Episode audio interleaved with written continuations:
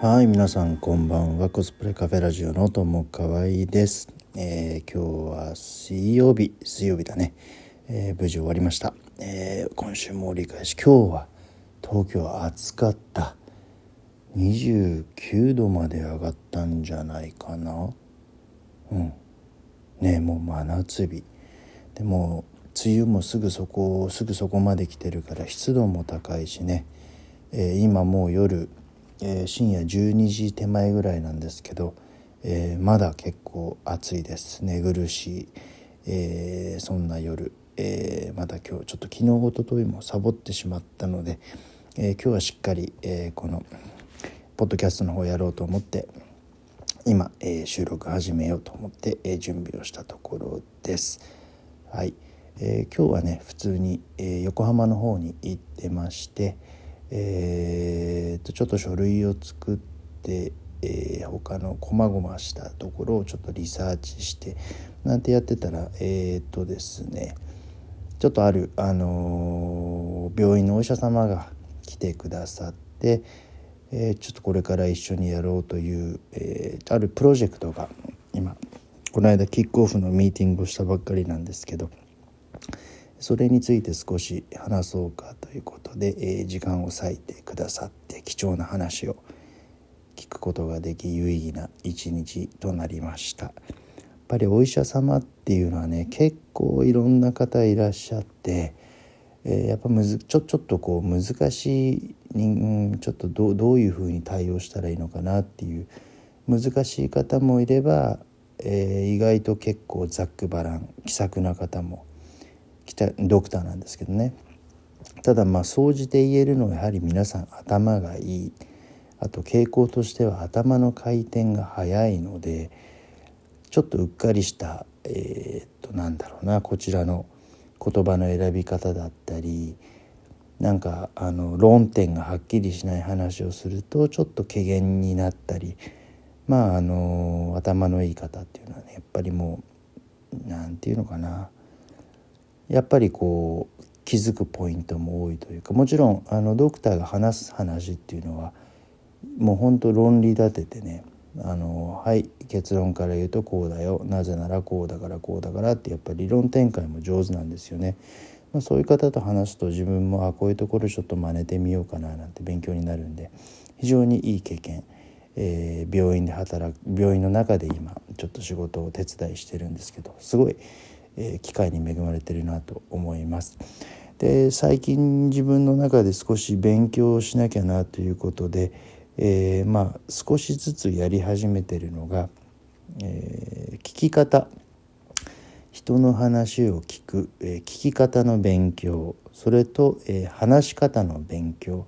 というのを、え書籍を読みながら、まあ、時々 YouTube なんかも見ながらですけどコツコツ、え始めました。はいまあ、あのメールの書き方なんかもあのその延長にある、えー、スキルだとは思うんですけどただやはりまずは人と対面で話すあのまあ Zoom でのオンラインなんかでもやはり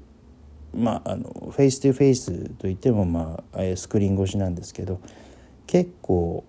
大事かなとあとこれからもっと大事になるんじゃないかなという気がすごい最近していて。このラジオを始めたきっかけっていうのも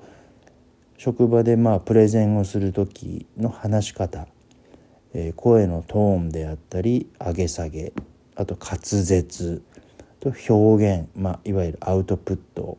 とあと話し慣れするということが目的でこのポッドキャストっていうのを本当だったらなんかこういろんな人に不特定多数の方に聞いてもらってなんかこういう話で、えー、受け受けるんじゃないかななんていうことでやられる人が多分ポッドキャストってほとんどだと思うんですよね。ただ僕の場合はもう全くそれなくておそらくこのポッドキャストって聞いてる人自分以外ゼロだと思うんですよね。うん、でもあの聞いてもらうためのえポッドキャストではなくあくまでも自分のアウトプットの練習の場やっぱり録音して撮っておいて継続することによってどれぐらいえ自分の話し方経験というものを通じてどれぐらい変わっていくのかっていうまあちょっと実験をしているという使い方なので、え、まあ、もし何かのこうきっかけでこのラジオポッドキャストを聞いた人がいてもあんまり面白くない内容喋ってると思いますので、え、ご了承ください。でちょっと話戻します、え、聞き方の教科書というね、え最近自分が結構読んでいる経営コンサルタントの清水久美子さんっていう方がいらっしゃって清水は普通の清水に久美子っていう字が結構珍しくてこれ本屋さんでよく目に入るんですけど「久しいさんの子」って書いて久美子さん。でえー、っとコンサルティング出身で、え、独立されて今は、え、コンサルタントの方を研修する、まあまあ、プロ中のプロということで。かなり本も出しているんですね、まあ、偶然本屋さんで見つけて、えー、ちょっとパラパラパラって巡ってみたらあ結構すごいあこういう人がいるのかっていうぐらい、えー、実務に長けた説明。それと、えー、やっぱりちょっと上の上のレベルあの資料作成の方法だとかプレゼンの、え、やり方あとは自分のスケジュールの管理方法だとかかなり自分としてはこれ知ってたらいいなっていうことをですね、えー、惜しみ隠さず本に、えー、書いてくださってる方がいるので「聞き方の教科書」という、